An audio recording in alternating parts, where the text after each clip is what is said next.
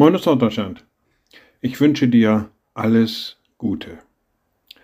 Diese Anwünschung von Gutem, von dem, was positiv geschehen möge im Leben, die kennen wir. Wir benutzen diese Redewendung häufig und in der Regel kommt sie auch von Herzen.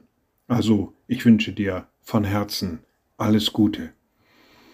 Wie schön, wenn wir die Möglichkeit haben, dieses Gute auch Wirklichkeit werden zu lassen. Manchmal sind uns die Hände gebunden, dann bleibt es bei einem Wunsch.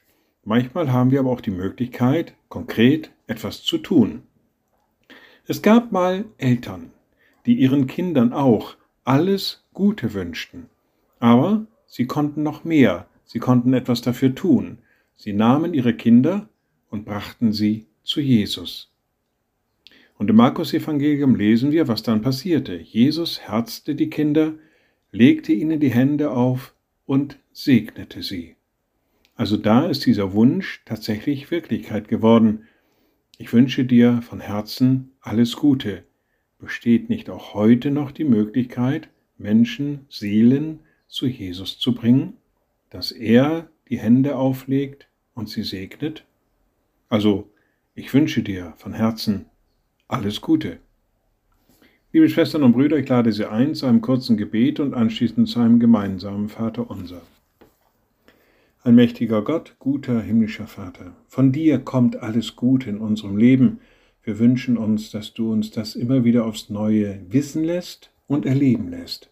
Sei du uns in diesem Guten immer nahe und gib uns die Liebe und die Weisheit, davon weiter zu schenken.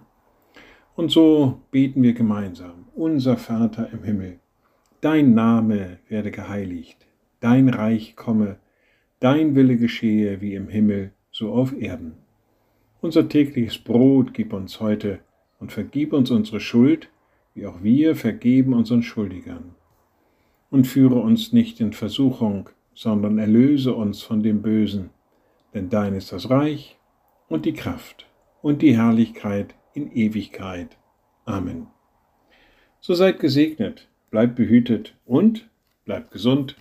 Tschüss.